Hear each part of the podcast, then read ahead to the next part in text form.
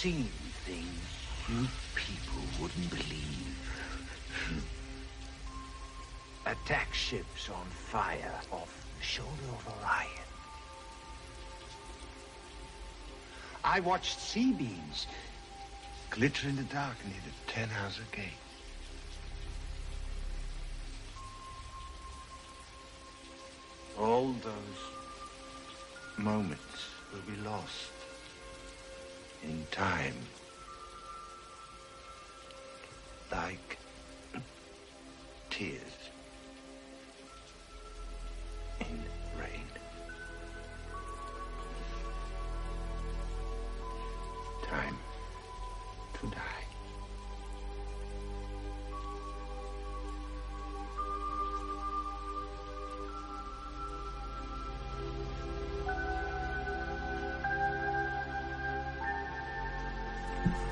Los Ángeles 2019, Buenos Aires 2019, Blade Runner, Moncast, un paralelo, coincidencia, Robots, bots, replicantes. Replicantes. y un invitado muy especial, un eh, especialista en ciencia ficción, Philip Dick, androides, o un androide. Van a tener que hacer el test. este, sí, yo no, no, no, no, no aspiraría tanto como especialista. Bueno, Pero mm, en, en, en temas tan, tan específicos. En ciencia ficción podría ser, podría, podría aproximarme a eso, pero especialista en Dick me, me queda un poco grande, me parece. Me, me dediqué un poco, pero me parece que...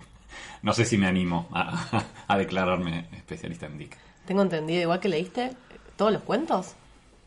Eh, los cuentos me cansaron un poco, tengo que confesar. Eh, Las novelas leí, leí, mm, leí la gran mayoría, sí. No, no leí todas, pero sí. sí. Bueno, Mm, es los una autoridad. Sí, el tema es que los cuentos son a veces muy reiterativos, ¿no? Los- eh, sí, Y- los, los cuentos, sobre todo los primeros, son un poco cuentos eh, que, escribía para vender. O sea, eran cuentos de supervivencia, podríamos decir. Que, eh, escribía este, a, destajo, así, en, en, poca- en pocas horas tenía listo un cuento para poder colocarlo y bueno, eran, eran muy desprolijos. En realidad las ideas eran ideas un poco remanidas. Lo único interesante que tienen eso, la gran mayoría de los cuentos de Dick, yo diría por lo menos toda la primera mitad de su producción cuentística, es que eh, son como fuente de cuáles son los temas que después va a, a tratar más profundidad en sus novelas. Claro. Y, y en algunos de sus cuentos posteriores que son un poco más maduros. Eh, pero no, no tiene más que un valor, para mí, no tiene más que un valor así.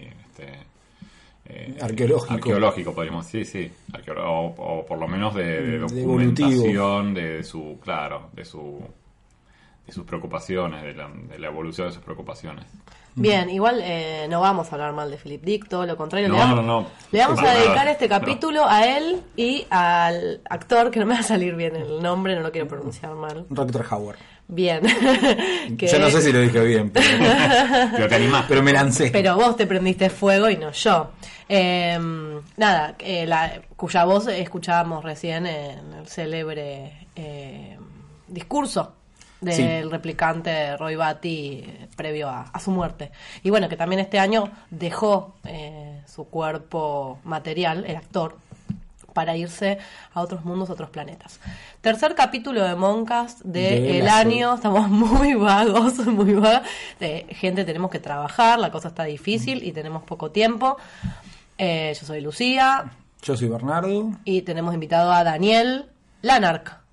Como Claro, podemos decir Lanark porque Claro. se escuda en, tenemos viste esta política de eh, no dar los apellidos reales.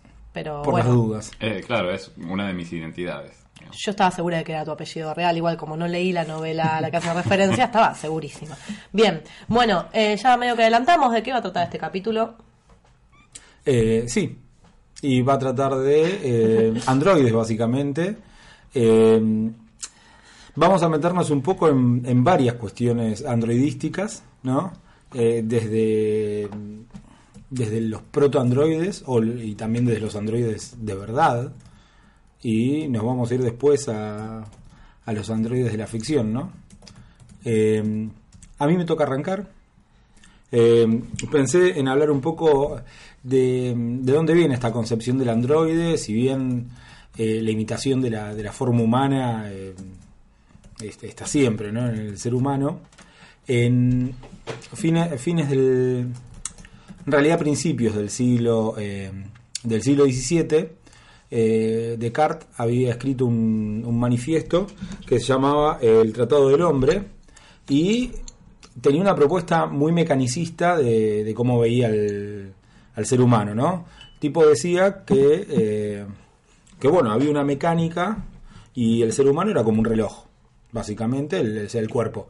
Eh, Diferenciaba y descendía eh, el alma del cuerpo, ¿no? Y, el, este, y esto era más o menos su cláusula, de, como, la cláusula gatillo, por si lo venían a, apurar de, lo, este, de la iglesia. El tipo era un, le tenía bastante miedo a la Inquisición, eh, dado eh, cómo perseguía a los...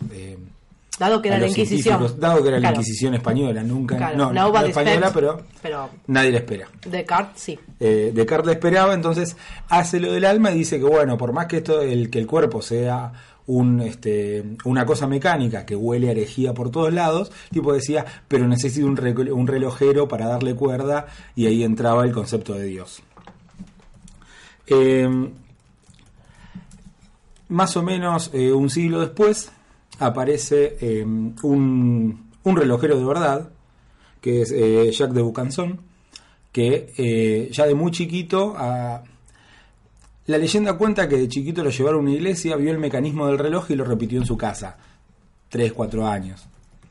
Y, los padres vieron que, que llegó a hacer eso y lo mandan a estudiar con los jesuitas. Y el tipo se empieza a interesar por la mecánica y em- empieza a crear, este, eh, empieza a realizar creaciones mecánicas y los jesuitas también huelen herejía y lo rajan. De la, o sea, lo, echan y le dejan de enseñar. Pero el tipo se pone en su tallercito, empieza a laburar y en, mil, eh, y en 1737 presenta un autómata que llamaba el flautista, que lo que hacía era tocar la flauta y tocaba melodías y el tipo tenía, o sea, dentro el, había hecho un autómata en el que adentro había una serie de fuelles que funcionaban como pulmones y este, expulsaban el aire, entonces el autómata tocaba la flauta y este eh, y, y maravillaba a todo el mundo, porque los, estos autómatas se crean no en relación con, eh, con el trabajo, como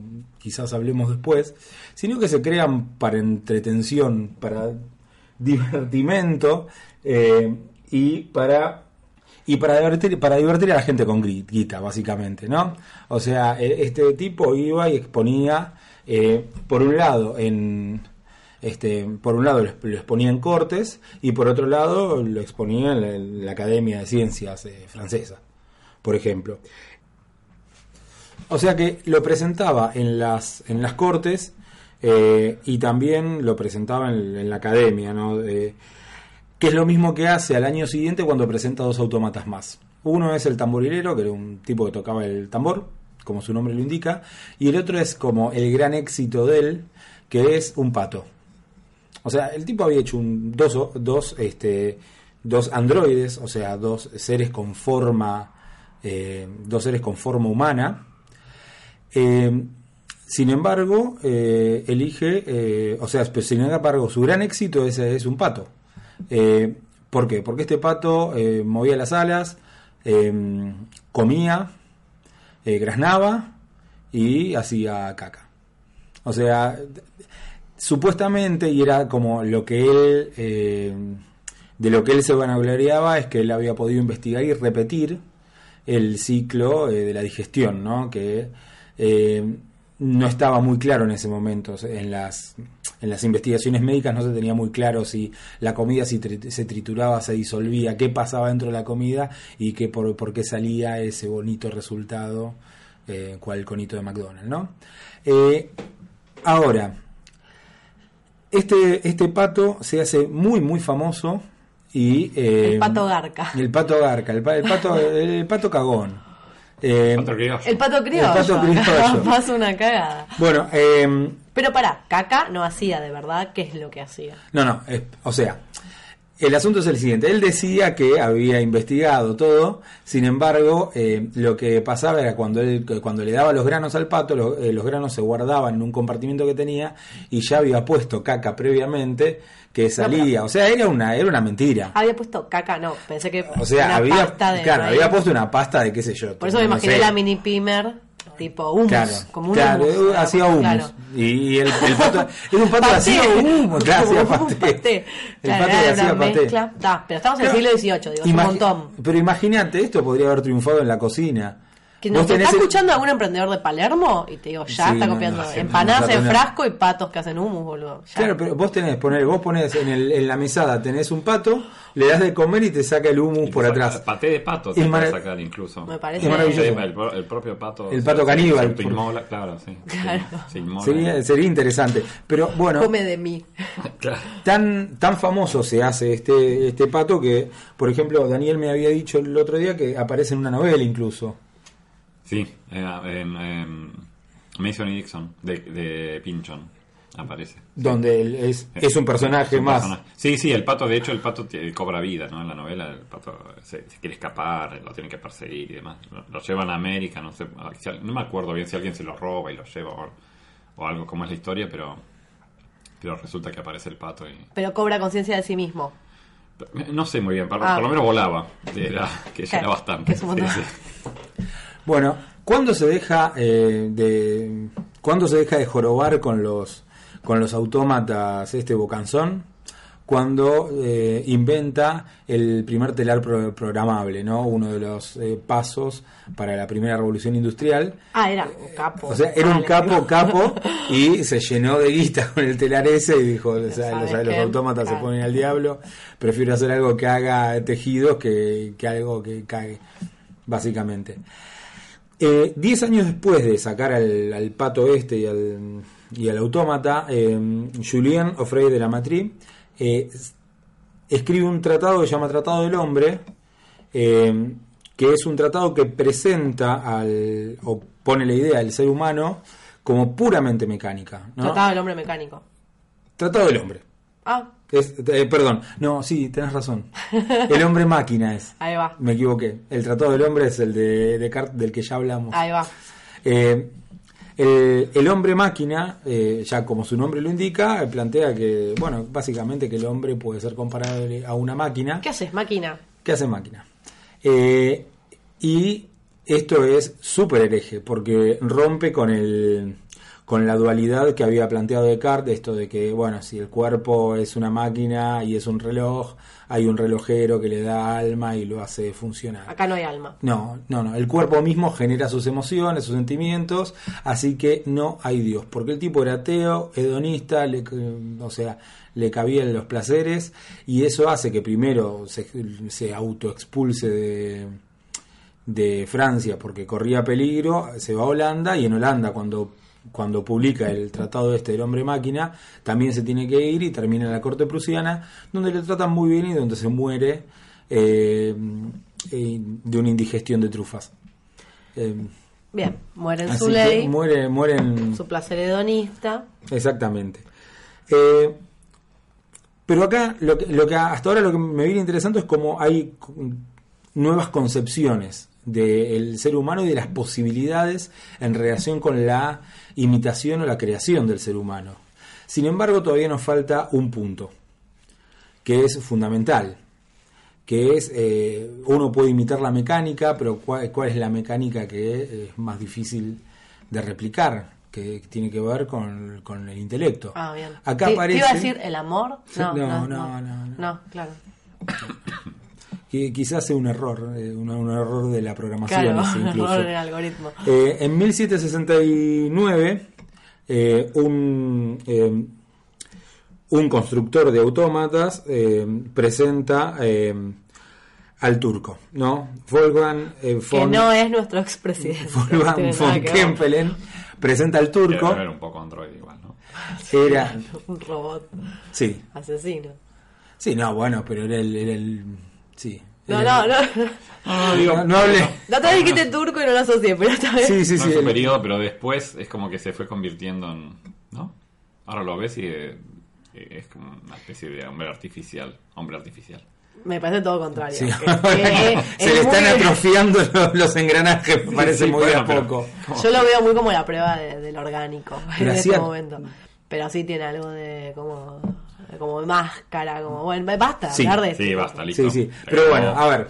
Este, este, este turco del que yo hablo no conducía Ferraris, no jugaba al básquet, no jugaba al tenis, no jugaba al golf, Pero no hacía jueguito con la pelota. Lo único que hacía era jugar al ajedrez. El tipo, el tipo, la máquina esta estaba condenada, porque era, o sea, era un tipo con cara de turco, o sea, figura de turco, con turbante y todo, y con un narguile, y que estaba sentado a una mesa y estaba condenado a estar sentado a la mesa jugando al ajedrez contra, el- contra quien tuviera enfrente. El, este, se hace famosísimo este turco, porque lo que, claro, lo, que- dice el constructor es que, bueno, si otros imitan eh, la digestión y la mecánica, él está imitando, él consigue eh, generar la mecánica de los pensamientos, porque esta máquina juega al ajedrez, incluso le gana al ajedrez a mucha gente. Se hace tan famoso que salen, o sea, por los barrios de gira, van a distintos países, asombra a las cortes de toda Europa, vende incluso eh, al, turco, se lo vende otra persona y que, siga usufructuando. Esa otra persona sigue este, ganando mucha plata y lo hace jugar contra eh, gente como eh, Benjamin Franklin o Napoleón. Napoleón juega y pierde con el turco. Ahora, eh, ¿qué pasa? En 1834 se acaba toda esta idea de que eh, hizo pensar a la máquina porque eh, aparece un tipo que, que dice que Había un enano dentro. Exact- no un enano, él estaba adentro, era- eran todos medio petizos, pero parece que los grandes maestros del ajedrez de Europa se turnaban para estar adentro del turco en, en connivencia Ah, con este otro con, con este otro ser y este y jugaban eh, de- de- muy incómodamente metidos abajo de la mesa Ese, ese es el que analiza Poe en un, cana- en un artículo. Sí, sí, sí, sí. Poe en un artículo eh, es como eh, desarrolla todo un artículo en el que eh, en el que propone distintas eh, ¿cómo se llama? Explicaciones. distintas explicaciones. Ahora Antes de que se supiera la verdad. antes de que se supiera la verdad. El- acompaña el corazón igual, yo me lo había Sí, creído. no, to- todos nos lo creímos. Eh, el primero que logra un jugador de ajedrez artificial de verdad es un gallego. Eh, es, es un gallego, eh, creo que en 1914, en 1917, una cosa así, eh, logra el primer, la, la primera máquina, entre comillas, que puede jugar independientemente del ajedrez. Ahora, lo que tenía el turco es abajo una- unas mesitas, y entonces eh, se abrían esas mesas y por un sistema de espejos parecía que estaba que toda la mesa abajo eran puros engranajes y en realidad había un compartimiento secreto donde exponía el jugador de ajedrez y con imanes iba moviendo las piezas, iba moviendo las manos del, Tremendo. de- del turco. Es muy interesante que los dos eh, autómatas más famosos eh, de estos siglos sean eh, trampas. Son dos blef, claro. Pero para mí lo más importante que nos dan estos tipos es la concepción de la posibilidad de qué es lo que, qué, qué es lo que marca eh, muy profundamente el devenir de la ciencia por un lado y de la literatura por el otro, y de, bueno, de la literatura y otras artes, ¿no? Est- Esta concepción del hombre máquina le está dando un camino a la ciencia y, y un- y unas este, y- y cuestiones por recorrer, ¿no? Que, que, este, que están, o sea, que están a la vista. Después, bueno, surge el problema del robot, ¿no? Y, y para qué se usa ese robot. Eh, ahora, eh, lo que generan también, como había dicho, es algo en la literatura y tenemos varios, eh, varios ejemplos durante el siglo XIX de autores muy conocidos que retoman esta idea del, del autómata como la idea de un monstruo, ¿no? De la, idea monstruosa, que es lo que nos trae acá un poco. Eh, este, el primero que hace esto es Hoffman, ¿no? El, el alemán Hoffman, que saca dos cuentos, uno que se llama Los Autómatas y otro que es eh, quizás su cuento más, más famoso, que es El Hombre de Arena, del cual hablamos cuando hablamos de The Todos los episodios hablamos de Prácticamente. Sí, sí, sí. Cuando hablamos de Babadook, hablamos del hombre de arena, pero por la primera parte del cuento, no por la segunda parte, donde sí aparece un, un autómata y donde sí está el problema de la creación del autómata y la idea de la, eh, eh, un ser humano independiente y este, la imitación de la humanidad, ¿no?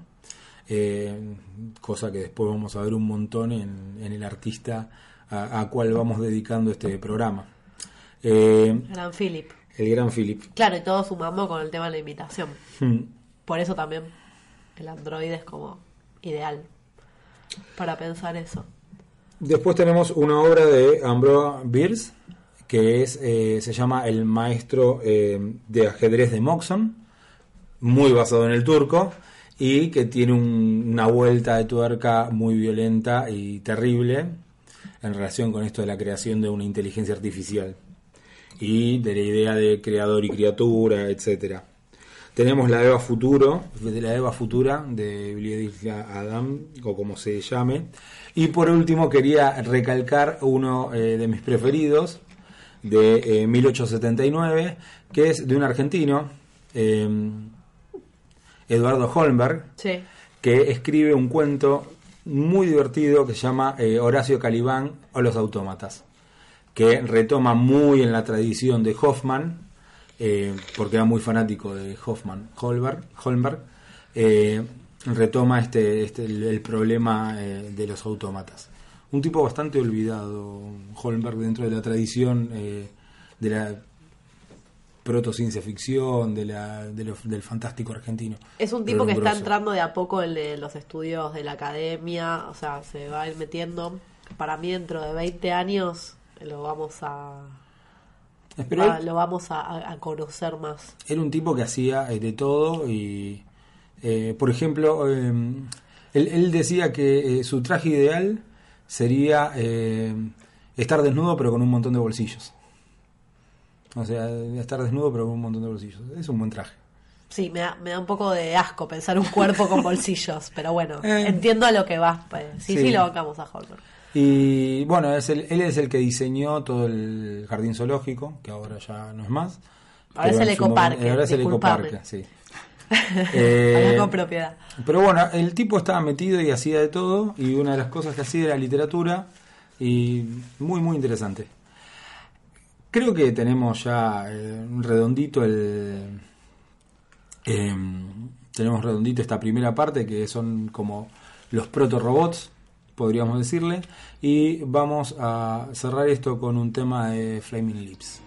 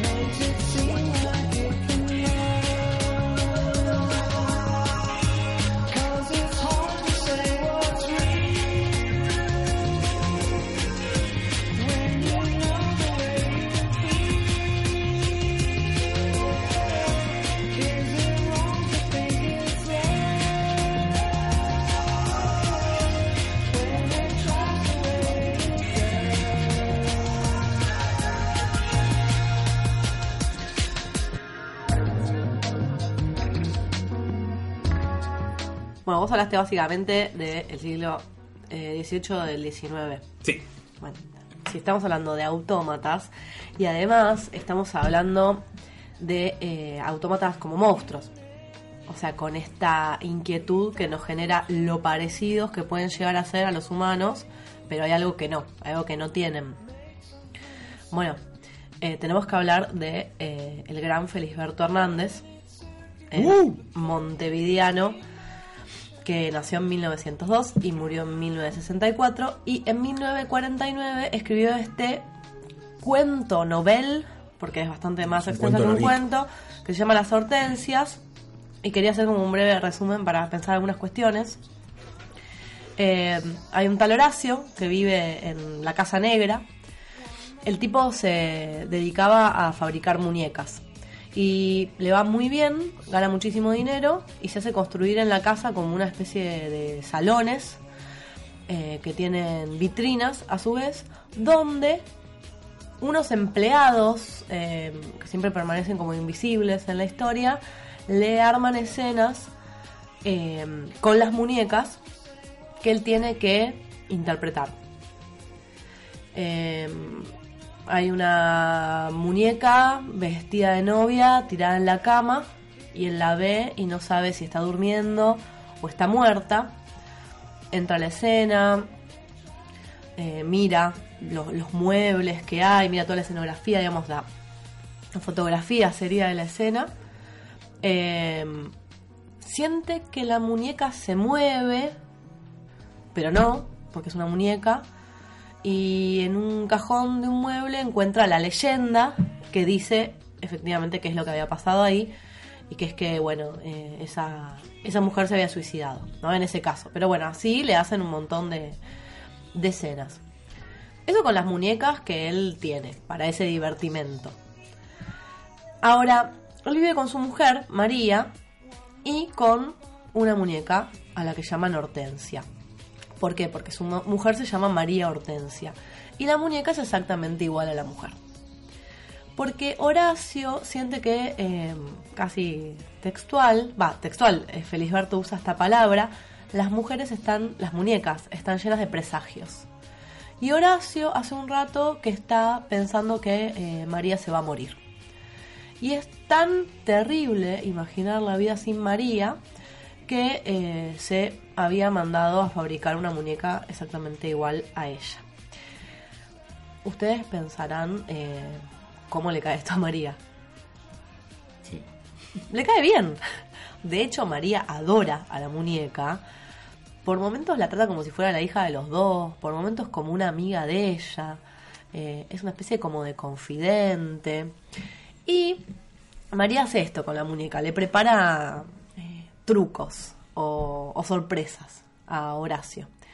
Entonces, eh, por ejemplo, una mañana Horacio se despierta, pone su mejilla al lado de su mujer y la encuentra fría, fría de muerte, porque no es su mujer, es la muñeca, es, es la hortensia, es hortensia. A partir de justo esa broma que le hace María, que a él siempre le divierte un montón, dice, eh, pero a partir de esa broma, eh, Horacio dice, yo no quiero que Hortensia sea tan fría. Entonces va a- al fabricante, a Facundo, a decirle qué podemos hacer para que la muñeca no sea tan fría. Entonces, bueno, Facundo se pone a pensar y hacen como un sistema de como de bolsas de agua caliente. hidráulico, sí. Eh, entonces las mucamas de Horacio eh, calientan el agua para ponerle a Hortensia. Bueno, eh, esta felicidad del trío no, no dura, no dura demasiado. Eh, en un momento Horacio, voy a citar, piensa, Hortensia no solo era una manera de ser de María, sino que era su rasgo más encantador. Y él se preguntaba cómo había podido amar a María cuando ella no tenía Hortensia. O sea, el lugar de la humana se va desplazando y eh, los límites con respecto a lo que Horacio hace o no hace con Hortensia se van eh, difuminando y María se pone muy celosa. Porque María aparte parece que ya era bastante celosa, entonces un día agarra y apuñala a Hortensia. la, la cuchilla, la ven las mucamas, eh, las mellizas, que son mellizas, ¿no? Además, que son como iguales.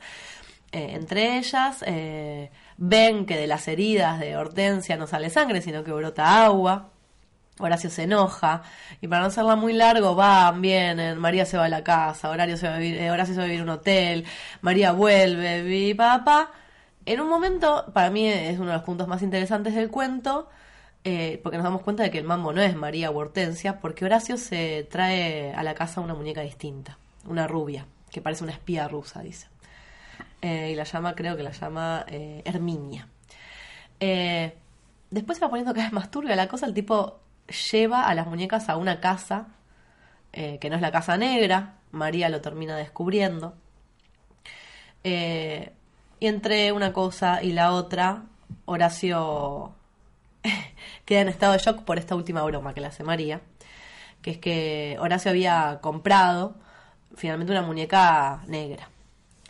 Y cuando llega a la casita de las acacias, eh, que sería como su casa de recreación, donde tiene, donde se está viendo al final con las muñecas, eh, ve que la muñeca yace en la cama y cuando la destapa, eh, la muñeca grita, porque en realidad es María, y Horacio queda como un estado medio catatónico, ya hasta el final, donde él se va a encaminar hacia las máquinas. ¿no? Bueno, nada. Eh, es un cuento hermoso que tiene que ver con eh, todo lo que podemos pensar acerca de eh, los autómatas y también el doble, ¿no? Está como siempre rozando un poco el género fantástico, Felisberto, porque hay algunos indicios de que las muñecas podrían moverse y podrían hacer cosas cuando solamente Horacio las ve o bla, pero sobre todo eh, representa muy bien esta inquietud eh, sobre lo que eh, se parece a lo humano pero no lo es. Sin ser en realidad un autómata, o sea, no es una máquina, son muñecas nada más las de Felisberto Hernández. Entonces, para así hablar de ginoides, porque los androides claro. originalmente no son las máquinas estas que se parecen a los hombres, pero existen en la realidad las ginoides, sobre todo en un mercado que tiene que ver con el consumo sexual. Eh, hay una empresa que se llama Avis que fabrica muñecas sexuales, o sea, allá lejos quedaron las, las muñecas inflables, que serían más parecidas a la, a la hortensia. Eh, se llaman Real Doll, La muñeca inflable con la bolsa de agua caliente. pero no sé si vieron alguna imagen de estas Son Real Doll, tremendas, son sí, sí, sí, muy inquietantes. Sí, sí, sí. Son muy inquietantes. Esto que le pasaba a Horacio de de pronto ver a, a María asomada al balcón, acercarse y ver que no se movía porque era Hortensia. Bueno, esa diferencia. Sí. o sea, no existe con esta Real Doll. Si hay algo en la mirada, ¿no? Volvemos al tema de los ojos, que, que también hablábamos en el capítulo anterior. Y por ahí estamos un poco con Descartes, con la cuestión del alma. No sé, hay algo ahí que falta, obviamente, pero son inquietantemente similares. Sí, a- eh, recuerdo cuando vos dijiste eso de hay algo que falta, eh, un capítulo de Black Mirror en el que eh, una mujer pierde a su marido y se encarga un androide que está cargado con eh, Sí. todos los mensajes de textos, mail y todas las cuestiones que había escrito su marido y bueno, y está esa sensación que vos decís eh, muy a flor de piel. Claro, en el capítulo ese, yo lo, lo iba a comentar brevemente, no, está bien, en- ahí lo inquietante es pensar que eh, el alma o la esencia del personaje, del, del joven muerto, eh, puede reconstruirse a partir de lo que vos decís, como una especie de memoria virtual, es como una especie de ser virtual. Eh, bueno, que esta es una pregunta que, por ejemplo, se hace. Igual ya me voy de los androides y los autómatas, pero la novela de Martín Felipe Castañet, Los cuerpos del verano, Mm. supuestamente el alma permanece en la red hasta que puede eh, ponerse en un cuerpo. Que puede ser un cuerpo usado o un cuerpo nuevo. Ahí, bueno. Bueno, pero quizás no, no, no te vas tanto de la- del concepto de androide porque finalmente androide no necesita ser una- un ser mecánico, sino que puede ser orgánico también. O sea, el androide puede ser construido eh, gen- genéticamente o orgánicamente, como bueno, como vamos a, a mencionar en, en el caso de Blade Runner, por ejemplo, que están, eh, los, los cuerpos son cuerpos orgánicos, no son cuerpos mm, eh, hechos de materiales mecánicos, uno puede pensar un robot que está hecho de metal y plástico, sino que Claro. están hechos de células. ¿sí?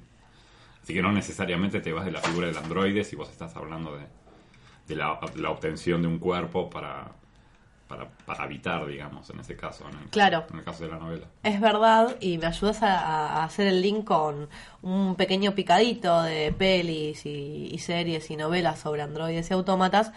No sé si vieron Ex Máquina de Alex Garland del 2015. Eh, lo interesante es que ahí, ¿sabes qué? El actor que se entrevista con ella es el mismo actor que hace del, del muerto y de su propio androide en el capítulo de Black Mirror Ah, es verdad. que es uno de los Es generales verdad, de las nuevas. Star Wars. eh, Sí. No me va a salir el nombre. Es genial ese actor, me encanta, Sí, es el sí. mismo. Eh, él, Sí, es verdad. él se encarga de entrevistar a eh, Alicia Vi- Vikander haciendo de eh, este androide que va cobrando forma humana con el tiempo, eh, ¿no? Porque le van como poniendo la cara, después Mm. los brazos, después. Y ahí me adelanto un poquito al tema del test. Eh, la tarea de él es eh, ver si se puede distinguir con claridad que ella es efectivamente una cosa artificial, digamos, y no una humana. Entonces tienen como muchas conversaciones, eh, porque los test, si no recuerdo mal, los pasa a todos. Mm. Eh, no así como, como los bots del gobierno. Me adelantaron un poco al final. Porque no tienen ojos. Eh, bien, después está que me acordé vos estabas hablando que íbamos a hablar con más profundidad, pero quedará para otro capítulo de Metrópolis, de Sí. Fritz Lang, eh, de 1927. Y ahí hay una cosa, eh, en la ginoide, a través de una máquina se le pasa el alma de la humana a... Pero bueno, es también icónica. Eh, llama María también. Sí. Sí. Eh, después eh, está la serie Westworld. Sí, también, perdóname que Sí. me detenga un poquito en Metrópolis, pero me parece que es importante señalarlo porque por ahí después lo voy a retomar. Que en Metrópolis aparece, en los medios por lo menos, en, en audiovisual, una de las primeras veces que, que aparece el androide como reemplazo. Porque el androide de Metrópolis reemplaza a una persona real, ¿no? Era- Sí. María era una activista, sindicalista, muy respetada por los obreros, y entonces el, el- el objetivo era reemplazarla para, para conducir a los obreros a, a obedecer al patrón. Claro, En está realidad, la, entonces, está la idea del engaño. Claro, la idea del engaño, ¿no? de, de- de- de reemplazar una, una persona real con un androide. Sí, con un androide eh, capitalista. Sí, claro, que, que- que pudiera llevar a la, la gente a, a- a otras ideas. sí, sí, para aplacar incluso la... Sí, sí, sí. Eh, bueno, eh, Westworld eh, se puede también linkear un poco con esta idea. Ahí tenemos a un grupo de androides que trabajan sin saberlo en un parque temático eh, del lejano oeste. Es una serie cuya primera temporada salió por HBO en 2016. Se hizo una segunda y se está haciendo una tercera. Yo la segunda no la vi. La primera me pareció muy buena. Está basada en una película del 73. eh, y ahí estos androides empiezan a de a poquito cobrar conciencia de sí mismos y preparan algo parecido a una revolución eh, para dejar de ser eh, ultrajados de las más diversas maneras por los asistentes de, del parque temático, que aprovechan que no son humanos para matarlos, violarlos y hacerle toda cosa, todo tipo de cosa horrible sin ningún, sin ninguna consecuencia legal. Después, hay una novela de 2013 que se llama Sueñan los gauchoides con ñandúes eléctricos. No sé si la leíste, Dani. No la conozco, pero... Es de Michelle Nieva. Eh, básicamente están a la venta una serie de, de androides, pero marca argentina. Están los peronoides, están los kirchneroides, están los gauchoides.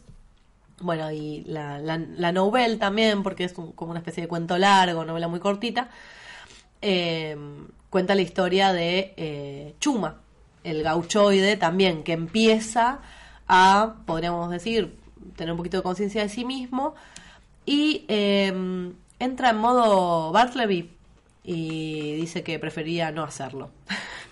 Les recomiendo mucho, mucho la novela, es muy divertida. Eh, también hay una novela de un escritor argentino de 2012, en este caso, de Hernán Banoli, que se llama Las mellizas del bardo, donde podemos eh, apreciar eh, al cyborg de Messi como uno de los personajes protagonistas, eh, que también como Messi fue asesinado por la mafia brasilera, lo reconstruyen eh, de forma artificial. Eh, Messi termina convertido en un cyborg que se alimenta con nafta humana. Parece que solo con jugar a la Play eh, él se contenta, pero a medida avanzan los hechos en la novela empieza a hacerse eh, eh, algunas preguntas más existenciales.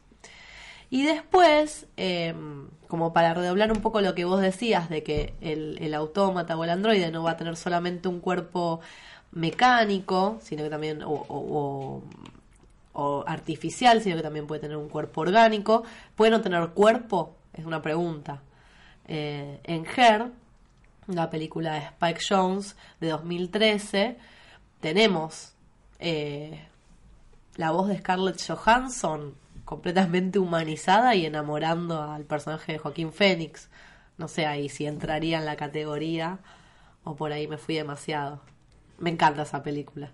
Sí, yo, yo lo asimilaría más a, a- a personajes más, eh, vamos a una computadora, a HAL 9000. HAL 9000, ¿no? claro. O, o a la, este, De 2001 dice del espacio, por si la alguien... computadora de Harlan Ellison. de- de tengo boca y no, no tengo boca y quiero gritar.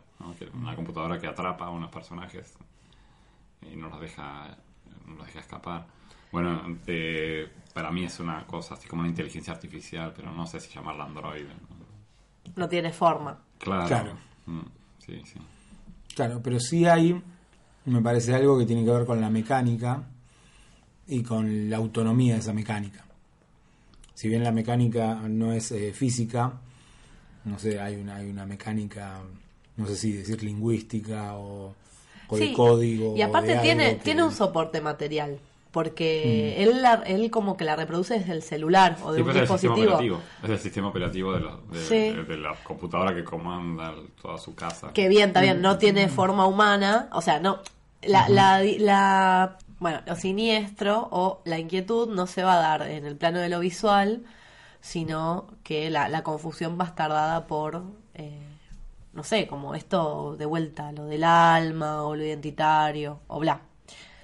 Eh, para ir cerrando, eh, pensé un tema bastante obvio, que es eh, Paranoid Android de Radiohead.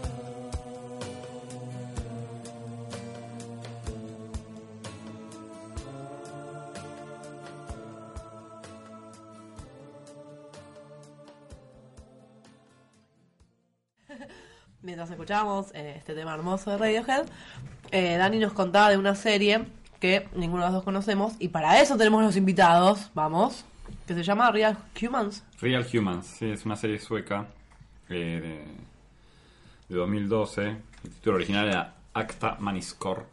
Ok, Eh, sí, no, yo no sé sueco, así que este, mm, no sé si está bien pronunciado. Es una serie cortita, de, de- de- eh, 10 capítulos, son dos temporadas de 10 capítulos cada una.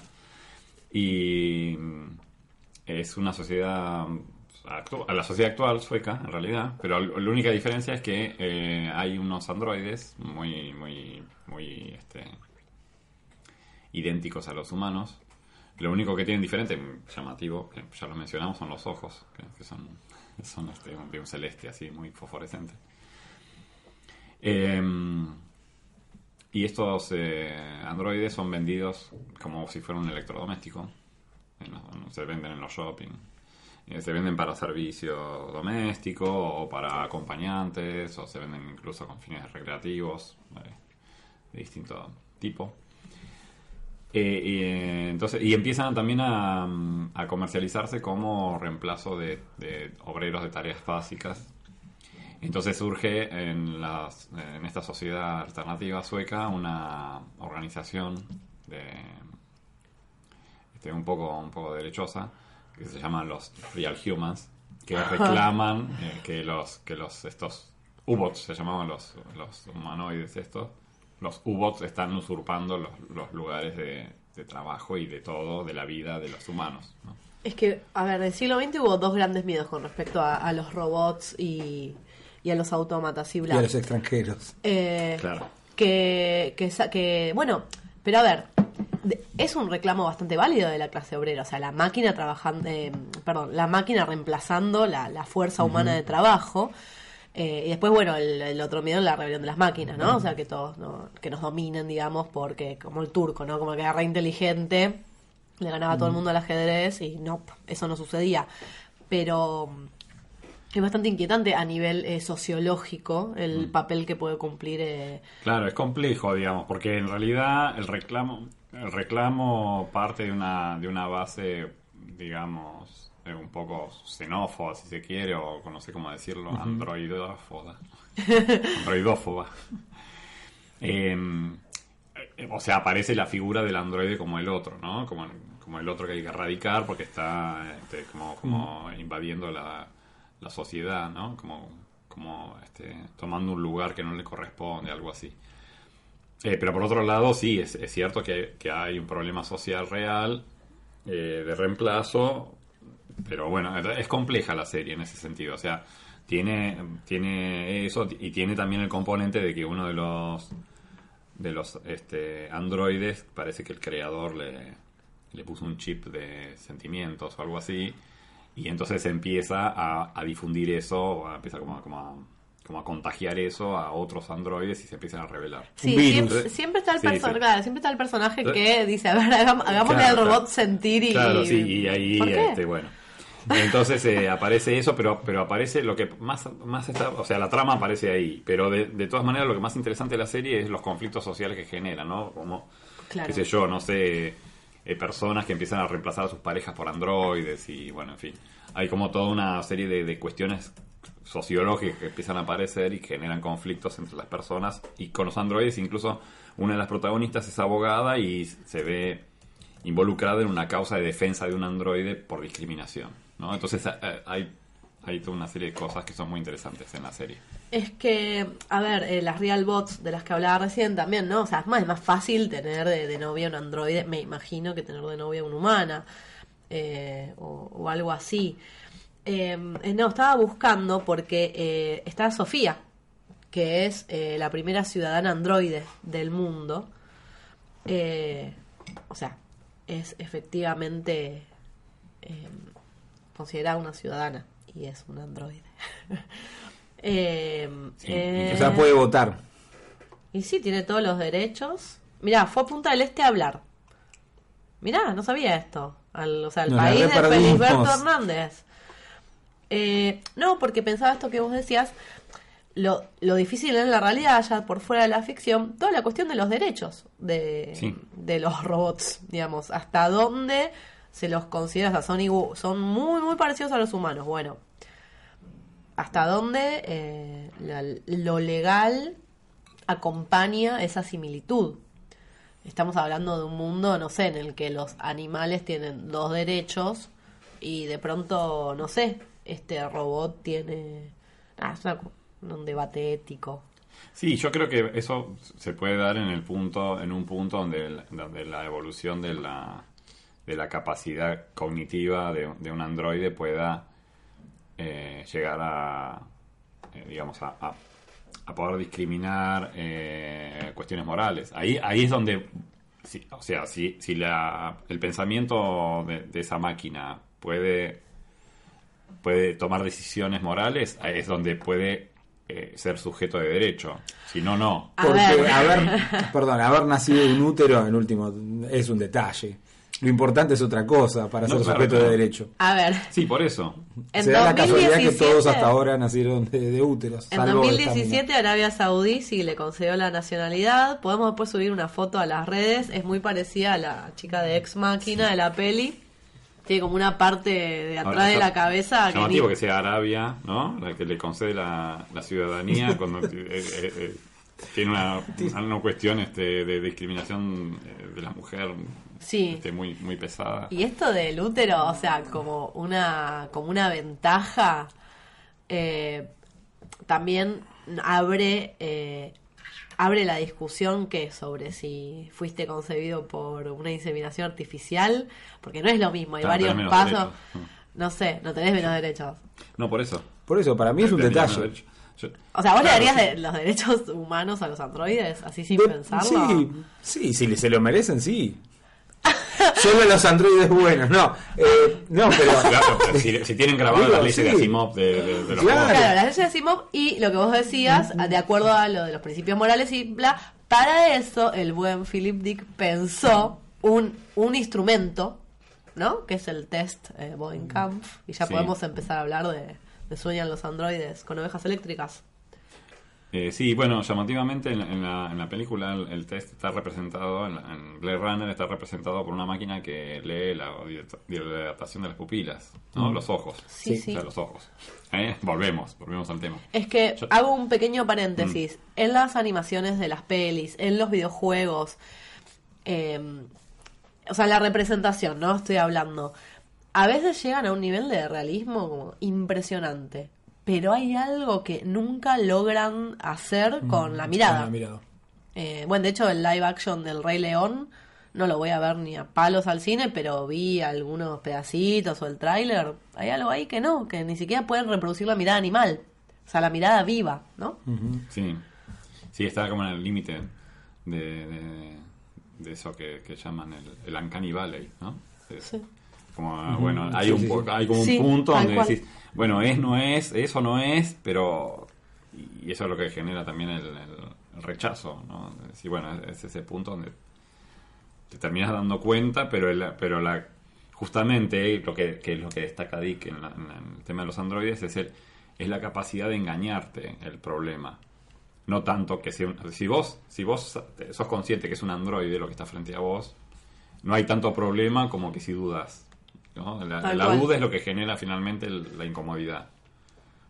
Eh, y, y justamente, bueno, en la novela eh, lo que prima, y en la idea de Dick de los androides en general, lo que prima es esta, este concepto de lo falso. ¿no? O sea, lo que no es tanto la idea del otro, como decíamos recién de Real Human, por ejemplo, o de, o de otros, o de otras ficciones, eh, sino, sino la idea de que el androide está eh, queriendo, ser- queriendo pasar por humano. ¿no? Ese, ese es, ese es el problema que, que- que- que pone por delante Dick. No exclusivamente en esta novela, eh, sino en su concepto del androide en general. De hecho, en un artículo que no me acuerdo bien cómo se llama, creo que se llama Androide Máquina, Hombre Androide Máquina, una cosa así que escribieron en el 75, una conferencia, donde ya de todas maneras eh, era un poco, un poco complicado seguirlo en sus, en sus elucubraciones, pero, pero expresaba esta idea de que, de que la- el problema del androide era en realidad es una especie de reemplazo de lo humano eh, de manera intencional además, ¿no? Como que él, eh, el androide era como una creación con el objetivo de, eh, de, de- engañar. Claro, hay un cuento de, de Dick que se llama eh, La hormiga eléctrica, Eh, sí. que a mí me gusta mucho, que, que está el- es- esa idea, ¿no? Sí, sí. Y de la, y de la falta de conciencia Claro, y de claro. la propia y de, y la toma de conciencia de, de que uno no es lo que cree que es. Claro, lo que cree que es, sí, es que exactamente. a un tipo como Dick, que eh, teme todo el tiempo estar siendo engañado, teme estar todo el tiempo eh, viviendo en una realidad que en realidad no es lo que parece, y bla, la figura Sí. del androide, del automata, tiene que haber sido una pesadilla total Sí, para bueno. él. En su vida real, bueno, en su literatura se, se refleja Sí, sí, sí, bastante. totalmente. Bueno, de hecho, en uno de sus primeros. Hoy hablamos eh, un poco pobre este, a, a su. este, a su pesar este, de, de los primeros cuentos. Decíamos, bueno, que no era muy logrado. Pero hay uno de sus primeros cuentos, se llama El Padre Cosa, donde un eh, niño descubre que su padre no es su padre. Eh, es reemplazado, bueno, no, no por un androide, sino por un extraterrestre, pero de todas maneras es la, es la misma idea de que hay un falso humano que dice ser quien no es en realidad. Es un poco como la idea de la invasión de los ladrones de cuerpos, ¿no? De, la- película la clásica. De que son reemplazados los humanos por, por otros seres. Eh, entonces aparece esta idea desde, desde muy temprano eh, Es, en Dick. sí, Es, es, es- o sea, médicamente hay, o sea, psiquiátricamente una de las formas de la paranoia que se adquiere es esta... Sí, sí, hay un síndrome, sí, un sí, sí. síndrome, que no me acuerdo cómo se síndrome. llama, Sí, yo que es pensar que a tus seres Sí, sí. queridos están reemplazados Están por reemplazados extraños. Por extraños, sí, exactamente. Por eso elegí el tema de. Radiohead. Sí. Paranoid, eh, por eso. Muy bien. Eh, a ver, a Rick Deckard, al personaje protagonista de Soñan los androides, esto también le inquieta, porque él supuestamente tiene como este sexto sentido para darse cuenta cuando el resto no se da cuenta, porque los Nexus 6 eh, son como llegaron ya a un nivel de elaboración que es casi, o sea, a la vista son indistinguibles. Claro, bueno, él, eh, Deckard en realidad eh, se, a, a contrario que yo, se, se autoproclama experto en detectar androides. ¿no? Y él sí es un experto. Bueno, entonces dice que es un experto, eh, eh, pero sí eh, se- lo conflictúa el tema. De todas maneras, el Deckard de la novela está menos preocupado por, e- por este asunto que el Deckard de la película. El Deckard de la película está realmente preocupado por esta por este por esta dicotomía humano androide o humano máquina el Deckard de la de la novela está más preocupado por este, conseguir un estatus social este, más Sí, elevado Comprarse y por- un animal de verdad. Claro, por ahí le inquieta más esa- esa Claro, sí, diferencia sí. entre el Como- animal como orgánico. símbolo de, de, de- de poder no de poder de- de- Ay, pero para Claro, mí hay algo de la económico. empatía ahí, en la novela. Sí, el, el tema con la- el tema de la novela también es que en la novela todo es falso. O sea, en la novela tenemos una eh, lo- a- los falsos humanos que son los androides, que a diferencia de la, del- de la novela en la película quiero recordar que se llama replicantes, ¿no? Eh, Toma como otro otro significado también la palabra. Igual que Sueñan los androides con, el- con ovejas eléctricas se llama Blade Runner. Claro, bueno, sí, que es, que es un término sacado de, de, Una cortadora de de, de Burroughs, ¿no? Si no me equivoco. Sí, pero que no tiene nada que ver. No. O sea, en ningún momento en la novela dicen. Sí, algo. sí. De, ocho- de hecho, bueno, el, eh, Dick, que, que muere antes de que se estrene la película, pero detestaba la adaptación que se había hecho, no le gustaba para nada. Eh, habla- ah, dice, algo- dice cosas, por ejemplo, como que el- eh, su libro es Dios y la novela es el diablo, y la película es el diablo, una cosa así, como cosas muy, muy, muy salvajes. Bueno, la cuestión es que de todas maneras, en la novela lo que sucede es que ah, em, lo- los androides son falsos humanos, pero también tenemos em, falsos animales, bueno, por supuesto, ¿no? Animales este, mecánicos. Tenemos em, falso, este, como una falsa religión, ¿no? Que no aparece en la película, Sí. que es el mercerismo. Que El mercerismo. no, que aparece como una religión donde un personaje, este, como una especie de Sísifo, eh, eh, va, va arrastrando una piedra y el- el- la gente lo visualiza por unas pantallas media Claro, mentales, y- media extrañas. Y es sacrificado. Sí, claro, pero resulta que se descubre más adelante que es un actor que está en un estudio de televisión. Entonces es una falsa religión. Eh, aparecen falsos sentimientos que son generados por una máquina de empatía que la gente tenía en su casa para decidir con qué, con qué este, eh, con qué humor se levantaba la mañana. Entonces programaba para que al otro día decía, bueno, mañana quiero estar triste. Entonces se programaba la máquina y... Es que toda la, toda la historia falso. de, de Mercer, claro, lo que hace es eh, a la comunidad eh, generarle un sentimiento de compasión, Claro, ¿no? claro, y sí, él sí. descubre que los piedrazos son falsos. Sí, sí, sí, sí, sí, todo es falso. Las piedras son como de, de telgopor, Y el sapo del final, ¿no? Y, eh, sí. eh, Sapo pero- rana, no me acuerdo. Sí, pero además, no, incluso aparece una cosa muy extraña, que bueno, esto no podría aparecer en la película, pero aparece en una falsa estación de policía, en la novela, donde Deckard es engañado por androides y llevado a la falsa estación, ¿no? es Eh, a- y, y quiere ser convencido, quiere, eh, es convencido o quiere ser convencido. no Muy al principio, ¿no? De la novela. no, más o menos, como, como por la mitad. Pero Deckard quiere ser convencido de, de que él mismo es un androide y, y que no se da cuenta, ¿no? Y que en realidad, bueno, y ellos son la verdadera policía y él está trabajando con un departamento falso de policía que en realidad que es el verdadero, ¿no? Entonces está todo este juego de cajas chinas que le encanta a Dick. Este también tenemos eh, eh, como, bueno, falso, los falsos recuerdos, ¿no? De los androides. Sí, La que de hecho memoria. Rachel, no me acuerdo si se llama igual en la Se llama novela, Rachel Rosen en la novela. sí, pero sí. le pasa lo mismo, digamos. Sí, le pasa lo mismo. Sí, ella no sabe que es un Sí, sí, sí. androide. La escena donde, se- donde él le relata el, el cuento de las arañas está en la novela. Eso está, está textual. Debe ser Claro, yo tengo el recuerdo ese de haber matado, claro, Sí, haber sí. aplastado un huevito de arañas y que Sí, salgan sí. miles de Sí, arañitas. Sí, sí, eso aparece. Eh, pero de ninguna manera Deckard puede ser un androide en la novela. Porque había una distancia muy grande entre lo que, entre lo que pensaba este, eh, Dick que debía ser la representación de lo androide, de lo androide, Sí. digamos, eh, en tanto, en tanto esta, esta monstruosidad, ¿no? si se quiere, de, de- de lo falso, de, de querer reemplazar al humano eh, y la, la evidente humanidad de, de Deckard que duda todo el tiempo y bueno y tiene problemas con su mujer bueno en fin. Sí. Todo este todo esta, este tejido de, de cosas y de contradicciones que, que tiene Deckard eh, no, no las podría haber llevado adelante un androide. El androide el androide de Dick puede tener sentimientos incluso incluso puede tener enfermedades mentales. Hay una un androide en la novela este We Can Build You eh, podemos construirle que es eh, una réplica de Lincoln. Había un tipo, eh, la historia es que hay un, hay un fabricante de instrumentos musicales que se decide a entrar en el negocio de los androides. Parece que se empieza a poner de moda, qué sé yo. es- Entonces decide entrar en el negocio de los androides y decide hacer una serie de androides, miren, esto es muy llamativo, deciden hacer una, una serie de androides que representen los personajes de la guerra civil eh, norteamericana. Eh, entonces hace uno de no me acuerdo qué personaje histórico que funciona más o menos bien y después hace otro una réplica de Lincoln que empieza a no funcionar bien no se puede insertar en la sociedad porque era esquizofrénico. Porque parece que, a Lin- que Lincoln, el propio Abraham Lincoln, el verdadero, el histórico, era, esquizofrénico, tenía por lo menos un principio de esquizofrenia. Y entonces este, androide ad- adquiere los rasgos del Lincoln histórico.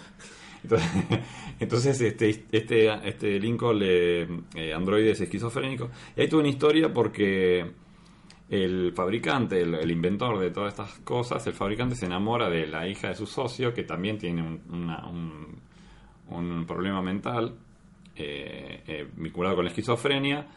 Entonces el- este personaje lo consulta al Lincoln, eh, al androide Lincoln, para ver cómo puede resolver su relación con la, con, eh, con la persona que se llama Pris. Llamativamente Pris es eh, uno de los androides de Blade Runner. ¿no? Sí, la que hace la actriz Sí. esta... Ah, que está en Eh, Sense8 también.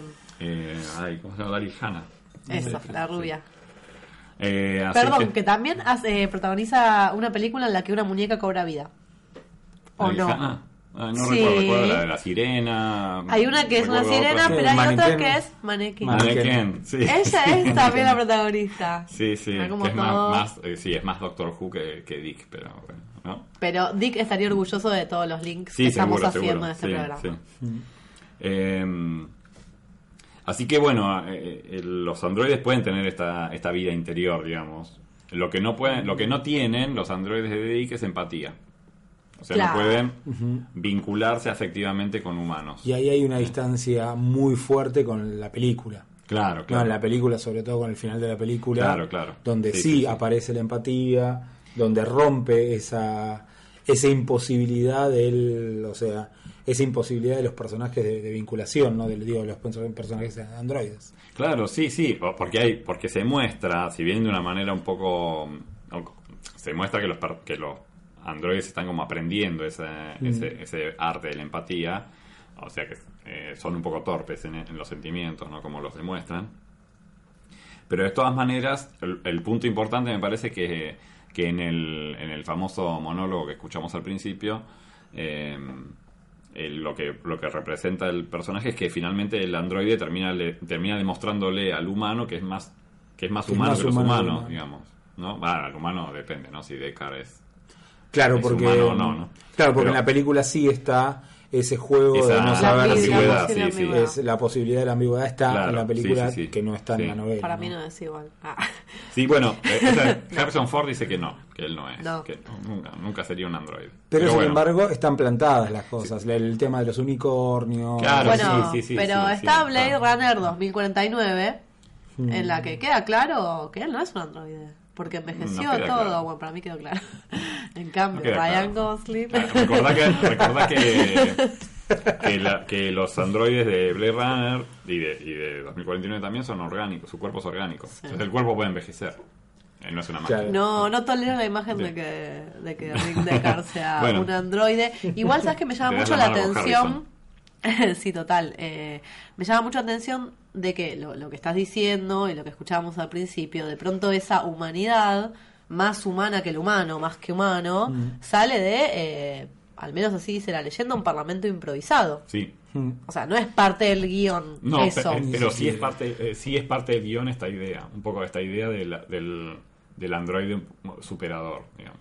De que, la- de que el androide está, de que estos, estos replicantes, digamos, están hechos de tal manera, incluso en su breve vida de cuatro años, como para que desarrollen estas capacidades este, humanas y, la- y las exploten a un nivel que un humano normal no, no podría hacerlo. Pero digo, Eso está planteado. no, no, no sé si, si esto así como planificado, pero podemos terminar leyendo que de última lo humano, lo que nos eh, distingue del monstruo este, de, de que lo que se parece, pero no, o sea, y es la improvisación.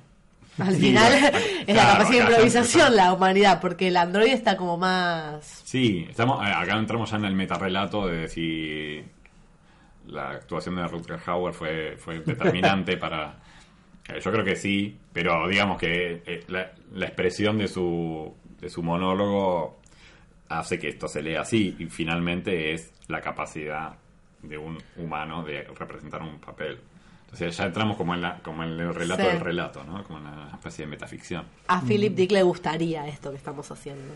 Sí, de hecho, bueno, yo dije hace un rato que, que a él no le, que no le gustaba para nada, que detestaba la adaptación, qué sé yo.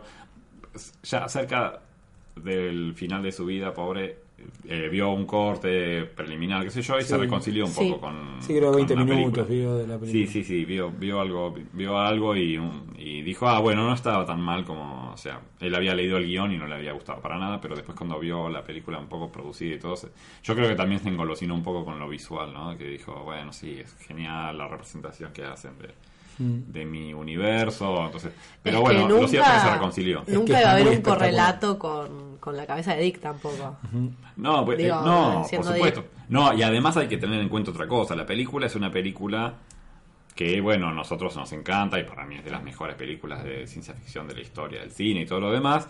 Pero es cierto que, bueno, es una película producida en Estados Unidos en un sistema de Hollywood en 1982, plena era de Reagan, o sea, tiene una serie de, carga, de cargas ideológicas que no podemos ignorar. La Sí. película y eso se ve. Y Dick era todo lo contrario de eso, en realidad. Yo Eh, tengo que era un hombre de izquierda que tenía otra lectura de cosas. No sé si era un hombre de izquierda decir eso. Sí, sí, sí, totalmente, sí. Eh, tengo que hacer una confesión. Cuando terminé de leer Soñan los androides, eh, hace muchos años, fui y vi la película. Y no me gustó. O sea, es muy grave lo que estoy diciendo. Sí, yo No, me acuerdo. me grave. encanta, pero no me gustó. Tipo, me indigné porque toda la, todos los animales eléctricos, toda la cuestión esa, que para mí era el corazón de la novela, no aparecía. No, claro. Después con el tiempo aprendí como Aparece tipo a amar la película. Aparece el búho. Eh, fuimos a ver juntos con Bernardo, bueno. 2049, en pantalla gigante, en el IMAX, bla, pero eh, apenas terminé la novela, vi la película y me pareció una basofia, porque aparte Harrison Ford, androide actuando, como ahí, androide, ahí en el ¿eh? límite. Eh, y después, bueno, con respecto al búho y yo qué sé, y lo que decíamos de los ojos, ¿cómo arranca Blade Runner con, eh, con este ojo? Con Con, este ojo. No, ahí donde ojo, pasan sí. un montón de cosas. Sí. Y, y hay toda una cosa visual con eh, cuando hay una luz que le da a los androides de frente y los ojos Sí, sí, sí, son como amarillentos, no sé, como metalizados.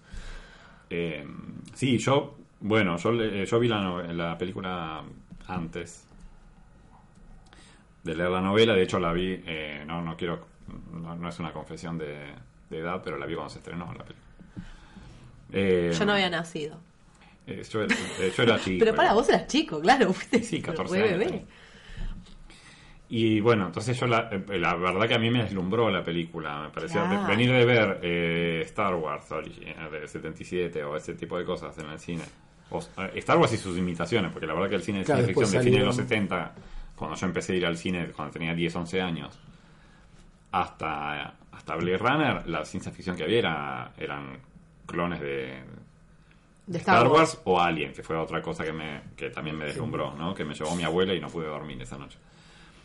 Bueno, y entonces cuando vi Blade Runner me pareció maravillosa porque tampoco leía un montón de, de- de otras cuestiones, no había leído la novela, evidentemente, y no leía un, un montón de otras, de otras cosas que ahora Claro. podemos ver, Eh, sino que, bueno, solamente vi una película de espionaje de ciencia ficción, yo qué sé.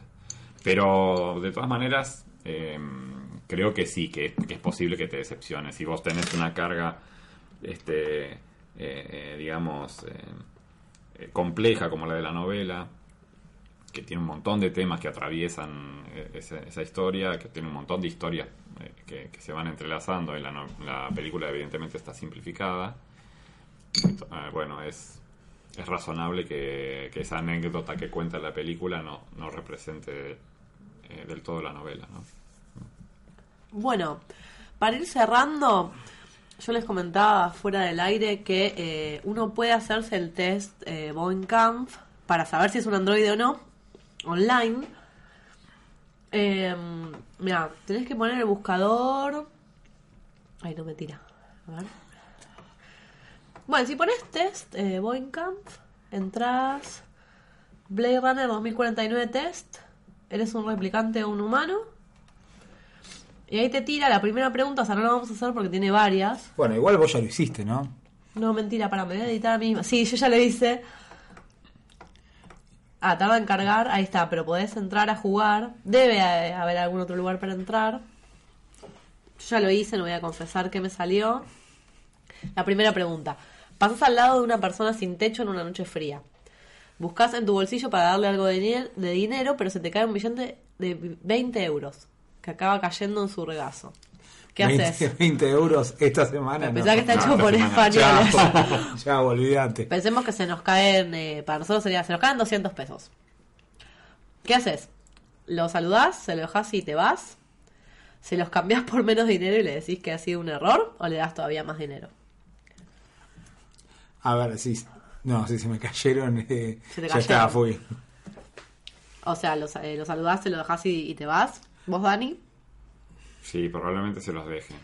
Sí. Bueno, yo digo se lo cambio por menos dinero y le digo que sí, fue un error. Igual, esto es en teoría, no creo que lo haga, pero voy a poner la de ustedes. Ya podemos ir previendo qué te va a salir. Sí, Bueno. yo no sé si me animo a hacerlo, eh, igual, el Boy Camp. Lo dejamos acá. Eh, pero bueno, pueden jugar en sus casas. Eh, ¿Cómo es? Voight, como John Voight, el actor. Y Voight Kampf. Bien. Yo lo hice.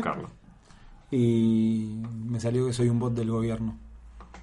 Bien, ya podemos, para ir cerrando el capítulo, Sí. ir a la sección. Sí. Dani, ¿querés decir con nosotros? Eh, mira, es Camp con doble F. Ajá, con doble F, muy Eh, bien. es B corta O-I-G-H-T-K-A-M-P-F-F. ¿Sabes cómo se llama? Vos sos, eh, además de un amigo de la casa, un experto en Philip Dick Gracias. y un androide. eh, eh, ¿Cómo se dice cuando te nombran eh, como por honor algo. Honoris causa. Claro, pero no, no es que sos, viste, no es que sos algo, no sos. Claro, No sé si es muy honorable. bueno, sos un androide honoris causa. Eh, sos además un fiel oyente del Moncast. Sí, sí, soy seguidor de la primera hora. Sí, eso te lo agradecemos de corazón, porque tampoco es que tenemos tantos oyentes. Eh, así que, ¿querés decir con nosotros el nombre de la sección? Si me acuerdo. Vamos, vamos, igual, No igual te- siempre- no te preocupes, nunca Nunca se acuerdan exactamente cómo es y No, y todos además- dicen, lo dicen distinto, así que yo voy a aportar por ahí una tercera voz. Ahí. Bueno, Un, dos, tres. cuando te vayas a San Clemente. casi. Casi, casi. Si fuéramos androides nos hubiera Siempre. salido re bien.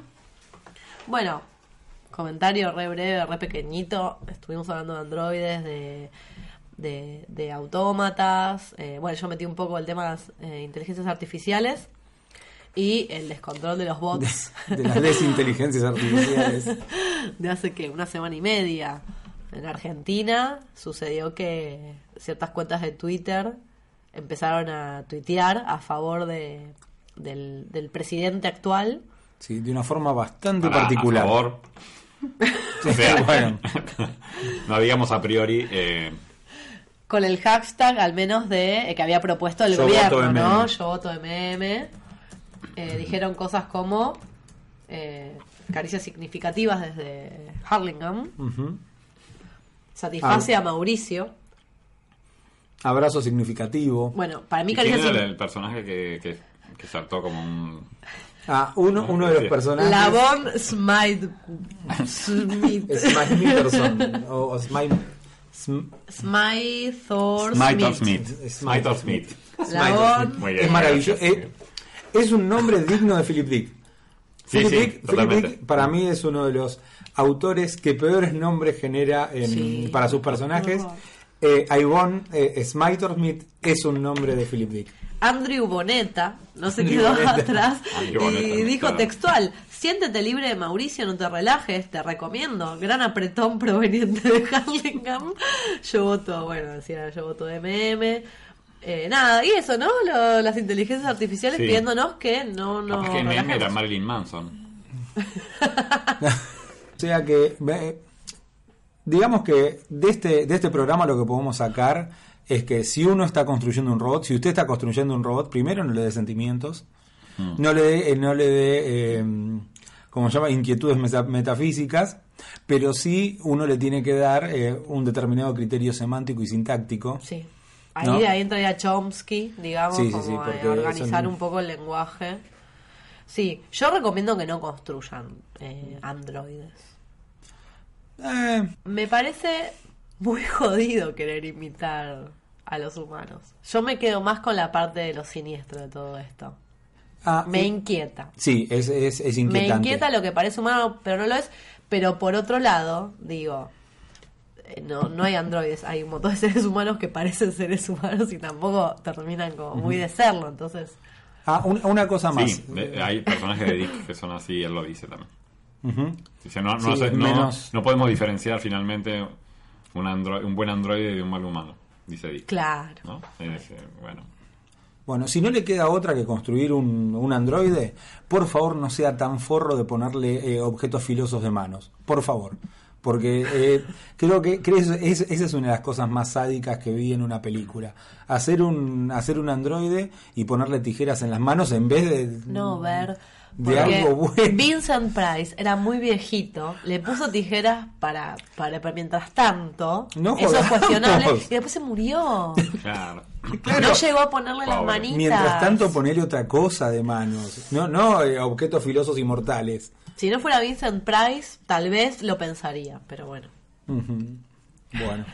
Eh, caricias significativas para todos. Para todos. Pero no con, la- pero no con las manos de tijera. No, no con la mano de tijera. Nos pueden escuchar en Evox y en Evox. Les mandamos besitos. Bernardo por ahí hace algo para subir nuestros capítulos a YouTube. Espero. cómo te comprometí Ya está, públicamente. Bueno, muchísimas gracias Daniel Lanark por habernos acompañado. Fue un No, placer. Muchas gracias. Gracias a ustedes. ¿Te gustó la experiencia? ¿Volverías? Genial. Sí, por supuesto. ¿Sí? Sí, sí. No soy un Invítenme robot. cuando quieran. Bien. Perfecto. Entonces te tomamos la palabra, les mandamos saludos a todos y nos vemos que tipo en cuatro o cinco meses, téngannos paciencia. No, yo espero que menos. Les queremos, no nos abandonen. En menos, y... eh, en menos, en menos, sí. Nada, Yo les afirmo que en menos. Nos vamos con un temazo. Hasta pronto.